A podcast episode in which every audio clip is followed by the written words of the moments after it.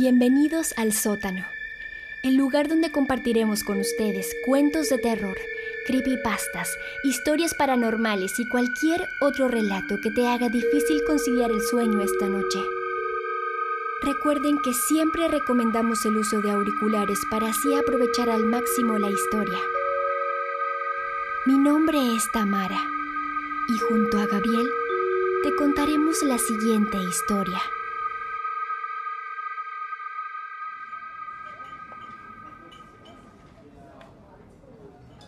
Poco después de sentarse juntos en una comida que se celebraba en el hospitalario comedor del St. James College, una persona se le acercó al profesor de ortografía y le preguntó si se marcharía pronto. El profesor era un hombre joven y preciso en sus palabras. Hacía un tiempo ya que se había aficionado al golf y quería ir a la costa del este, concretamente a Burnstow, a pasar una semana o diez días para perfeccionar su juego. Sidney, un arqueólogo, se le acercó y le dijo que si iba a Burnstow debería echar una mirada a lo que fue el convento de templarios para saber si valía la pena hacer excavaciones durante el verano.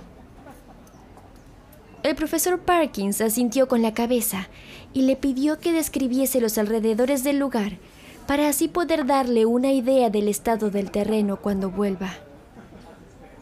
El arqueólogo le agradeció el gesto, pero no quería que se molestara en hacer semejante trabajo, ya que él tenía planeado llevar a su familia cerca de Long y solo necesitaba unos cuantos planos de los conventos templarios ingleses.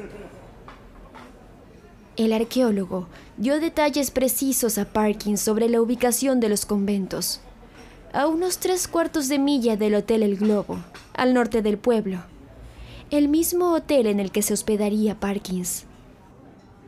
Era el único hotel disponible en el área. La mayoría de los hoteles estaban cerrados en invierno al parecer, y aún así le dijeron que la única habitación que tenían disponible era doble, y que no tenía ningún rincón donde guardar la otra cama. De todos modos, a Parkins esto no le molestaba.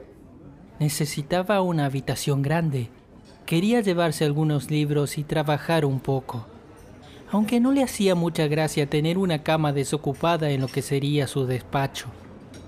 Pero ya se había hecho a la idea de que era algo inevitable. Rogers, uno de sus compañeros, le preguntó si no le molestaba que fuera con él y ocupara esa cama que tenía de más por unos días. Así podría hacerle compañía. Parkins con una sonrisa algo fingida, como buscando excusarse, le respondió que no tendría problemas, pero que lo más seguro es que se aburriría al no gustarle el golf. Rogers, conociendo al profesor, le dijo que no era necesario excusarse, que si no quería que lo acompañase, que se lo dijera y que no habría problemas. Parkins era escrupulosamente cortés y sincero a ultranza. No es de extrañar que a veces el señor Rogers se aprovechara de estas dos virtudes. En el pecho de Parkins se entabló una lucha que durante un momento o dos le impidió contestar. Transcurrido unos segundos, Parkins le dijo a Rogers que pensaba si la habitación no era lo bastante amplia para estar cómodamente los dos, y también que su presencia podría representar un obstáculo para su trabajo. Rogers entonces soltó una sonora carcajada mientras le decía a Parkins que prometía no interferir en su trabajo y que sería conveniente que fuera para mantener alejados a los fantasmas. Parkins le contestó que no le gusta hablar de lo que él llama fantasmas. Consideraba que un hombre de su posición no puede dar la impresión de que cree en todo eso. Parkins tenía el carácter de una vieja, era quisquilloso en sus cosas y carecía por completo de sentido del humor. Pero era valiente y sincero en sus convicciones y digno del mayor respeto.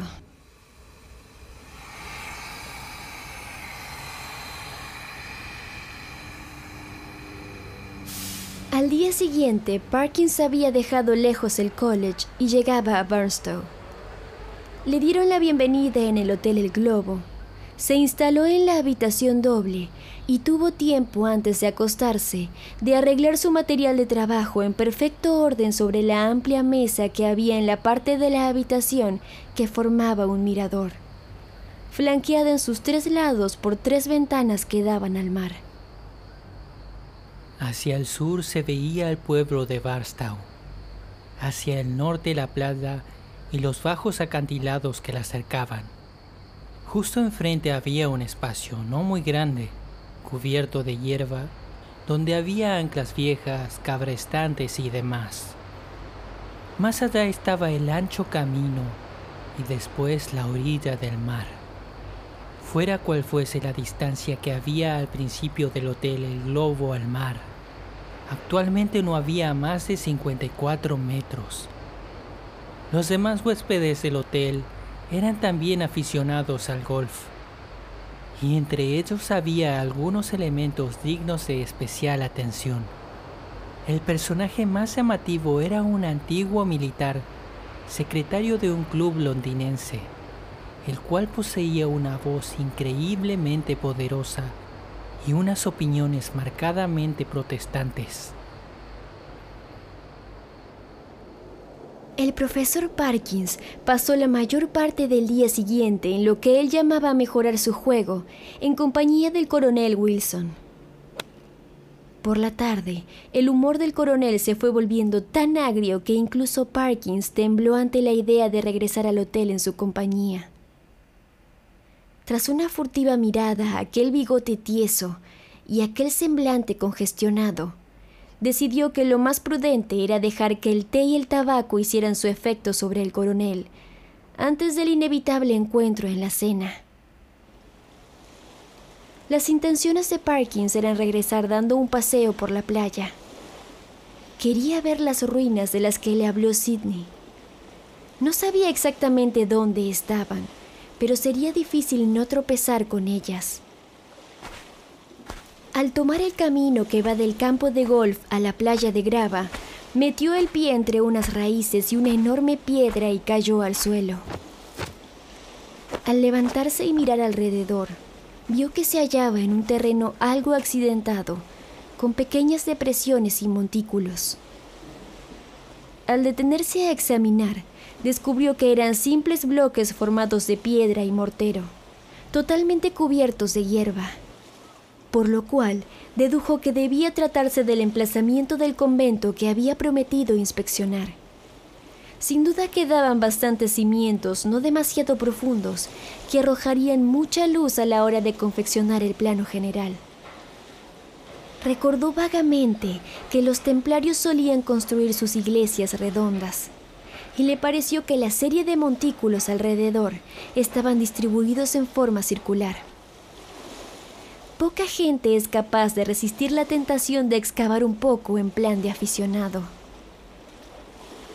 Parkin, sin embargo, si bien sintió el deseo de excavar, lo que de veras quería era cumplir con el señor Sidney. Así que contó con todo cuidado los pasos que tenía el diámetro del recinto y anotó las dimensiones en su cuaderno de notas. Luego pasó a inspeccionar una prominencia oblonga situada al este respecto del centro del círculo, detalle que le hizo pensar que podría tratarse de la base de una plataforma o altar. En uno de los extremos, en el que daba al norte, faltaba la hierba, que algún niño u otra criatura debía de haber arrancado. Pensó en que no estaría de más quitar un poco de tierra y ver si aparecían restos de lo que era la construcción. Así que sacó la navaja y empezó a rascar, dejando al descubierto una pequeña cavidad. Encendió dos cerillas, una tras otra, para ver el agujero, pero el viento se las apagó. Golpeando y rascando con la navaja, descubrió que se trataba de un agujero artificial.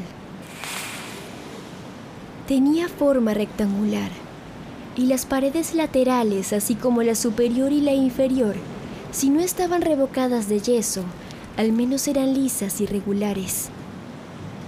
Naturalmente estaba vacío, pero Al sacar la navaja, sonó un ruido metálico en el fondo. Como es natural, tomó el objeto y al exponerlo a la poca luz del día, pudo comprobar que era algo artificial también. En sus manos tenía un tubo de unas cuatro pulgadas de largo y evidentemente databa de muchísimos años. Parkin se cercioró de que no había nada más en ese extraño receptáculo, pero se había hecho demasiado tarde y demasiado oscuro para pensar en seguir investigando. El hallazgo era tan inesperadamente interesante que decidió seguir investigando el lugar al día siguiente. Estaba seguro de que el objeto que había encontrado tenía cierto valor. El viento crudo soplaba del norte, pero luego lo notó en su espalda cuando iba de camino al Hotel El Globo. Aligeró el paso al cruzar por la grava y llegó a la arena, desde donde el paseo se hizo agradable y tranquilo. Al mirar hacia atrás una última vez, para calcular la distancia que había recorrido desde las ruinas del convento de templarios, vio venir a alguien más en su misma dirección. Era una figura algo confusa, la cual parecía hacer grandes esfuerzos para alcanzarlo, aunque avanzaba muy poco, si es que avanzaba en realidad.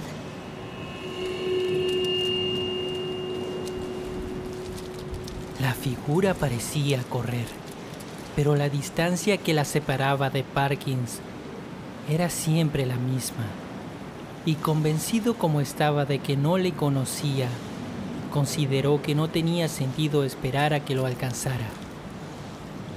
Durante el trayecto, empezaba a pensar que no habría sido mala idea ir acompañado por la playa solitaria. De niño había leído casos de encuentros como este sobre todo un relato que decía, entonces soñé con Cristian. Al echar a andar, vio que un demonio repugnante cruzaba el campo y se dirigía a su encuentro.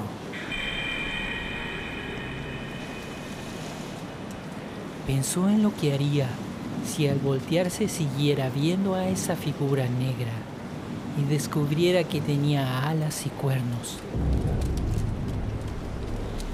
Se preguntó si se quedaría donde estaba o echaría a correr. Afortunadamente, la figura que veía detrás no era nada de eso, y además parecía estar igual de lejos que antes. Ya sin prestar atención a la figura, miró su reloj y se percató que llegaría tarde para la cena. Al llegar al hotel, Parkins tuvo el tiempo justo de cambiarse. Cuando se reunió con el coronel en el comedor, la paz reinaba de nuevo en el pecho del militar. Así que, al retirarse a las doce, iba con la sensación de haber pasado una velada muy amena y que la vida en el globo resultaría relativamente agradable si transcurría siempre así. En el pasillo se encontró con el criado del hotel, que se detuvo para decirle que al cepillar su chaqueta había caído algo de su bolsillo y que lo había puesto encima de la cómoda de su habitación. Parkins recordó el pequeño descubrimiento que había hecho esa tarde. Lo tomó con gran curiosidad y se acercó a examinarlo junto a la luz de las velas. Era de bronce y tenía la misma forma de los modernos silbatos para perros. Era efectivamente, ni más ni menos, un silbato. Se lo llevó a la boca, pero estaba completamente obstruido por un pegote de arena. No consiguió soltarla con unos golpes y tuvo que quitarla con la navaja. Como era muy pulcro, recogió la arena con un trozo de papel y la tiró por la ventana. Al asomarse, vio que hacía una noche clara y estrellada y se entretuvo un instante contemplando el mar. reparó en un paseante que se había detenido junto a la orilla, enfrente mismo del hotel. Cerró la ventana, extrañado de lo tarde que se retiraba la gente de Burnstow. Tomó el silbato y volvió a examinarlo a la luz. Se percató que tenía signos y letras grabadas. Lo frotó ligeramente y apareció, perfectamente legible, lo que tenía escrito. Había una inscripción en la parte de arriba del silbato y otra en la de abajo. Las escrituras estaban en latín, lo que le dificultaba su entendimiento por su poco entendimiento en aquella lengua. La frase larga le pareció bastante fácil. Significaba, ¿quién es este que viene? Silbó a manera de prueba y se detuvo de repente sobresaltado y complacido a la vez por la nota que había sacado. Daba la sensación de una lejanía infinita, y a pesar de su suavidad, comprendió que debía de haberse oído a varias millas de distancia. Por un momento, vio con absoluta claridad la escena de un paraje inmenso en la oscuridad de la noche, barrido por un viento frío en cuyo centro aparecía una figura solitaria. No pudo distinguir qué hacía. El sonido del silbato lo había dejado fascinado de tal modo que probó otra vez, pero con más firmeza. La nota sonó ligeramente más fuerte que la vez anterior, pero además lo defraudó. No tuvo visión alguna y de repente, una ráfaga de viento sacudió la habitación. Un segundo después, Parkins luchaba por cerrar las ventanas, y tanta era la fuerza del viento que parecía como si luchara con un individuo corpulento que pretendía entrar. De pronto disminuyó. La ventana dio un golpe y el pestillo se cerró por sí solo. Ahora lo principal era encender nuevamente las velas y comprobar si el ruido había despertado por lo menos a otro miembro de la casa. Luego de eso, Parkins se acostó, cerró los ojos y trató de dormir. Entonces, a causa de su sobreexcitación, comenzó a imaginarse cosas, a veces tan desagradables que se veía obligado a abrir los ojos para disiparlas. Sin embargo, la escena se repetía con insistencia. Al abrir los ojos, como es natural, desaparecía, pero cuando los cerraba, volvía nuevamente a desarrollarse igual que antes. La imagen que venía a su cabeza era una gran extensión de playa, una franja arenosa bordeada de grava y cruzada por una serie de negros muros de contención dispuestos perpendicularmente con respecto al agua. La escena era muy parecida a la del paseo de esa misma tarde. Reinaba una luz tenebrosa y daba la impresión a la vez de tormenta. Al principio no se veía a nadie en ese paisaje desolado. Luego, a lo lejos, apareció algo.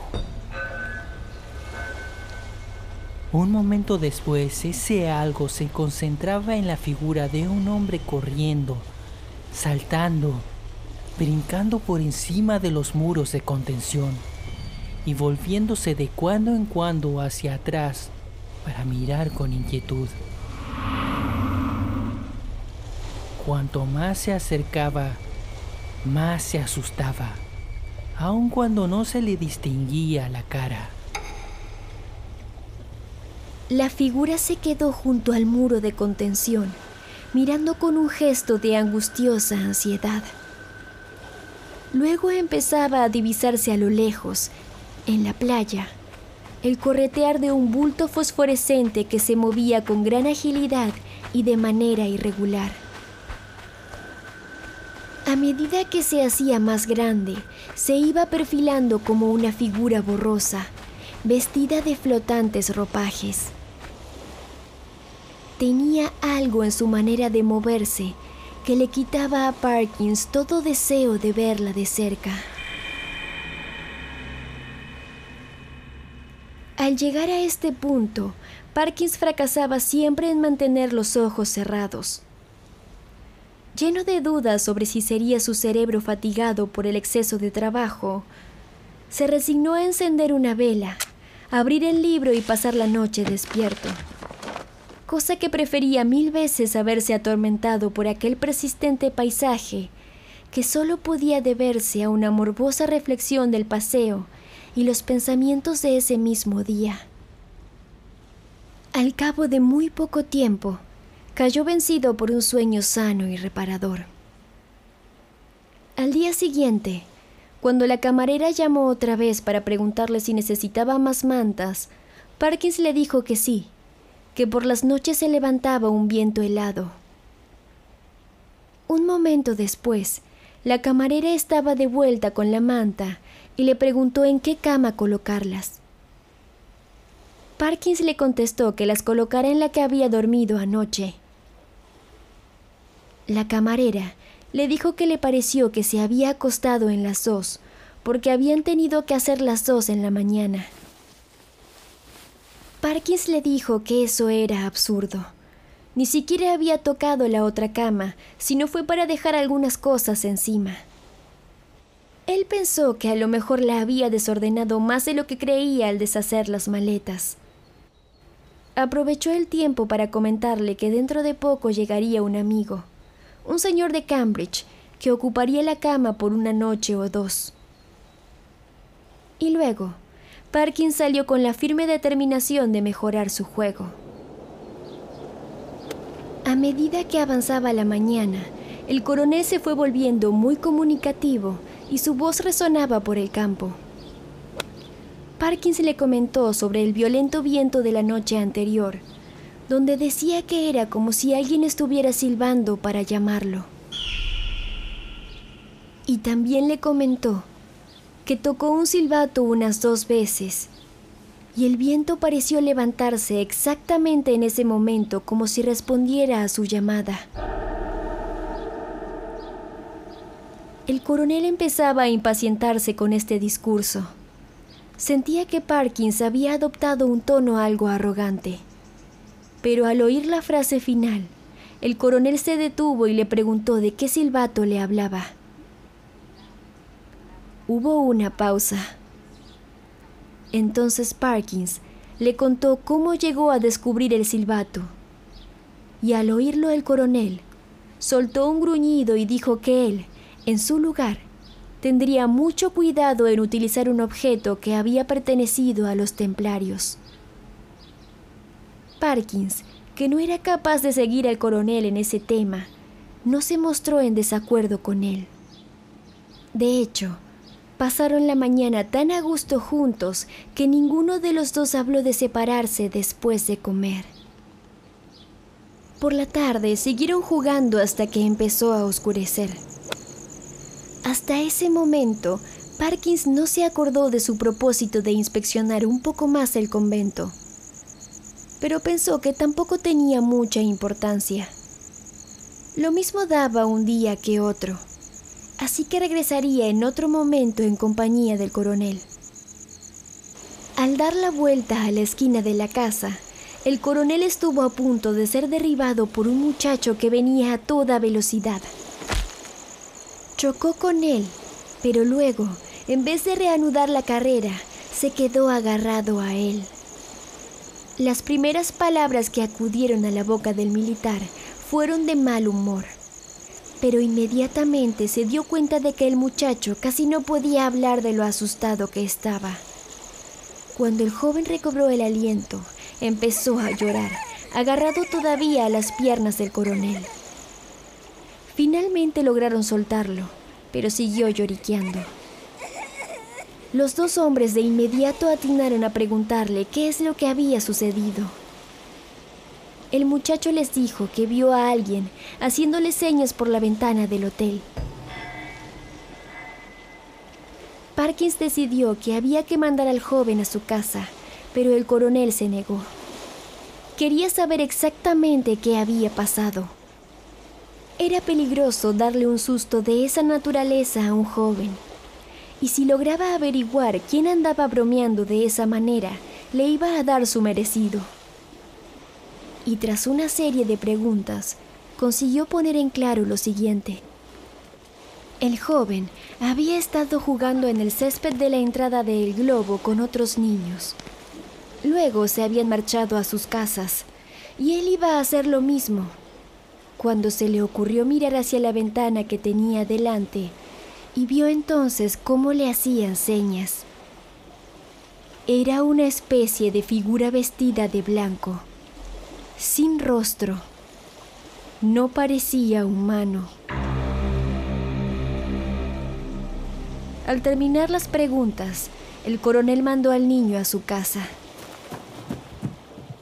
El niño echó a correr tras darle las gracias, y el coronel y Parkins dieron media vuelta y se dirigieron a la parte delantera del hotel para hacer un reconocimiento del lugar. Solo había una ventana que respondía a la descripción del muchacho. Era la ventana de la habitación de Parkins.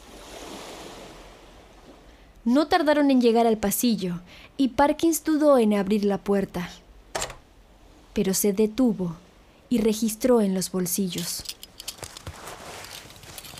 Recordó que al salir en la mañana dejó cerrado con llave, y la llave las tenía en su bolsillo.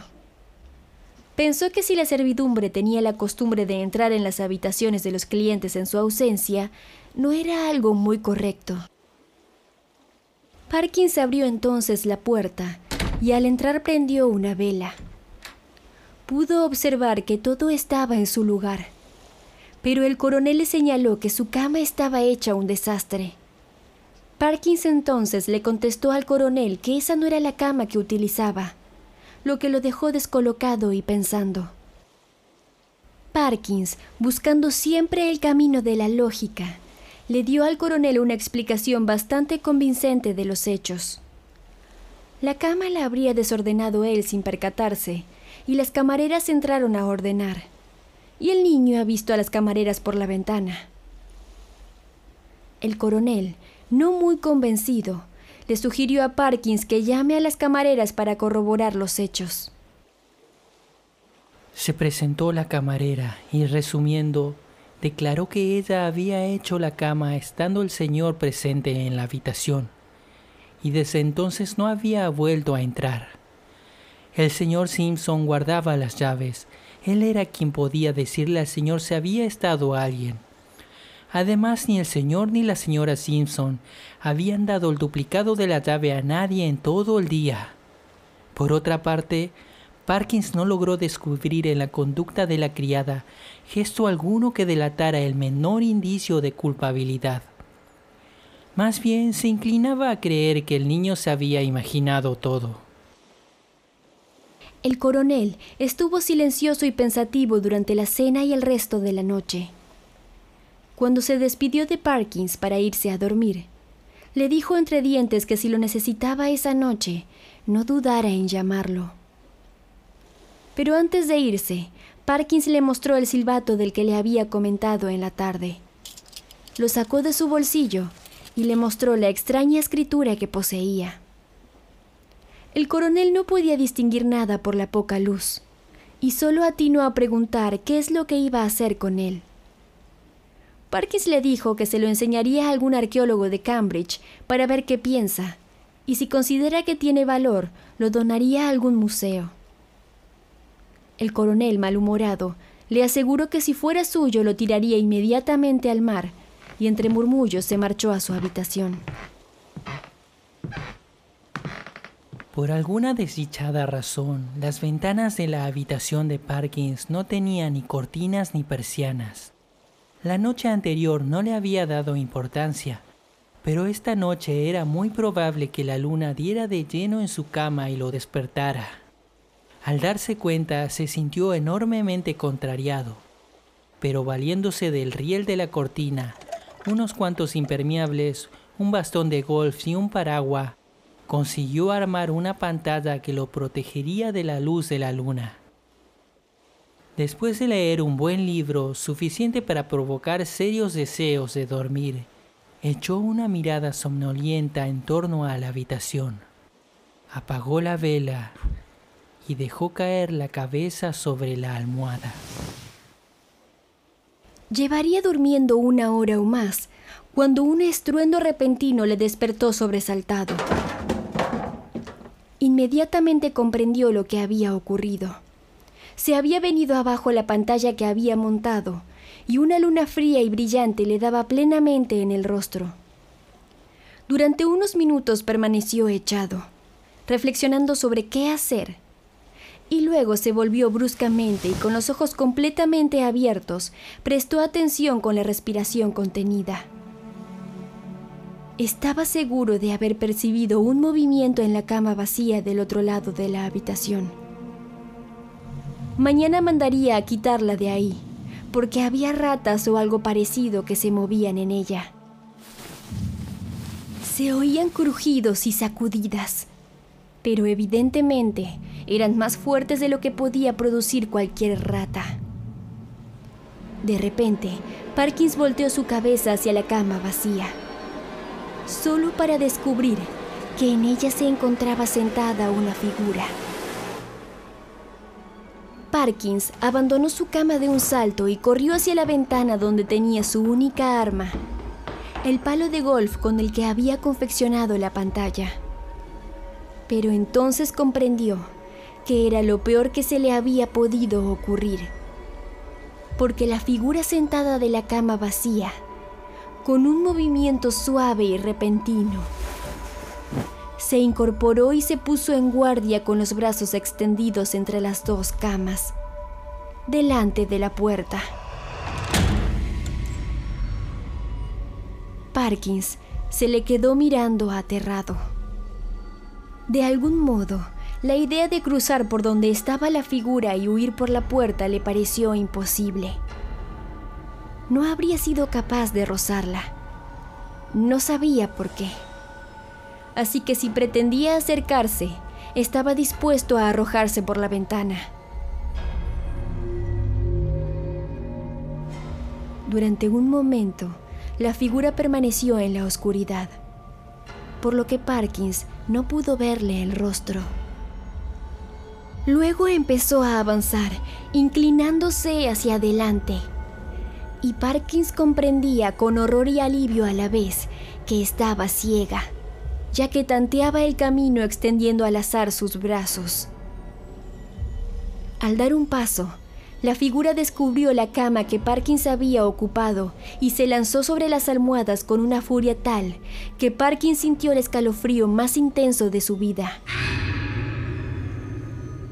En escasos segundos, la figura comprobó que la cama estaba vacía y entonces se dirigió hacia la ventana, por lo que entró en la zona iluminada, revelando así qué clase de criatura era. Increíblemente veloz, la figura se deslizó hasta el centro de la habitación y al tantear el aire con los brazos, un pico de sus ropas rozó el rostro de Parkins. No pudo reprimir un grito de repugnancia, lo que dio instantáneamente una pista a la criatura, que saltó sobre Parkins, y este retrocedió gritando con todas sus fuerzas hasta sacar la espalda por la ventana. Y entonces el rostro de trapo se abalanzó sobre el suyo. En ese instante le llegó la salvación. El coronel irrumpió bruscamente en la habitación, a tiempo para ver la horrible escena en la ventana.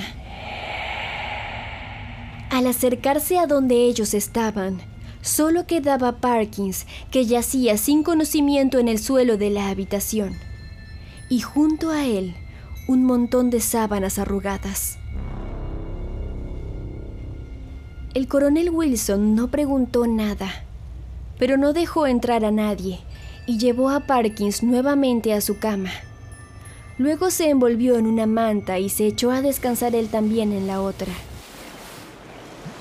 Rogers llegó a primera hora de la mañana siguiente y fue acogido con más entusiasmo de lo que habría sido de haber llegado el día anterior. Seguidamente, estuvieron deliberando durante largo rato en la habitación de Parkins. Al final, el coronel salió del hotel llevándose un pequeño objeto con él y lo arrojó en el mar. Más tarde, se vio ascender el humo de una hoguera que habían encendido en la parte de atrás del edificio. El profesor se salvó milagrosamente.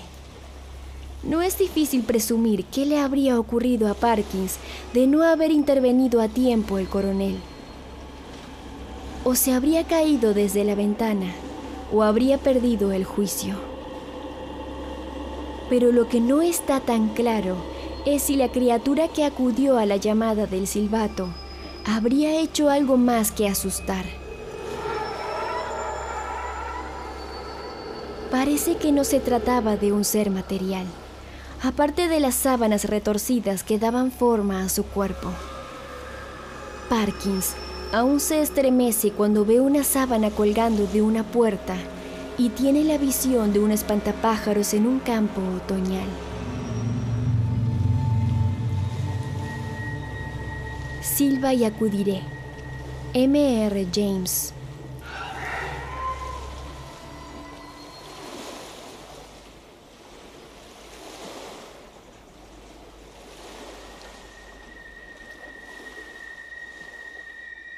Si tienes recomendaciones, cuentos que quisieras escuchar con nuestras voces, autores de tu preferencia o simplemente dejarnos comentarios o preguntas, mándanos un mail a vocesdelsótano.gmail.com. Nuestra cortina musical fue realizada por Julián Rey. Comparte nuestro contenido y síguenos en Instagram, arroba voces del sótano, Gaby Esp, Julián.r y Tamara Bepo.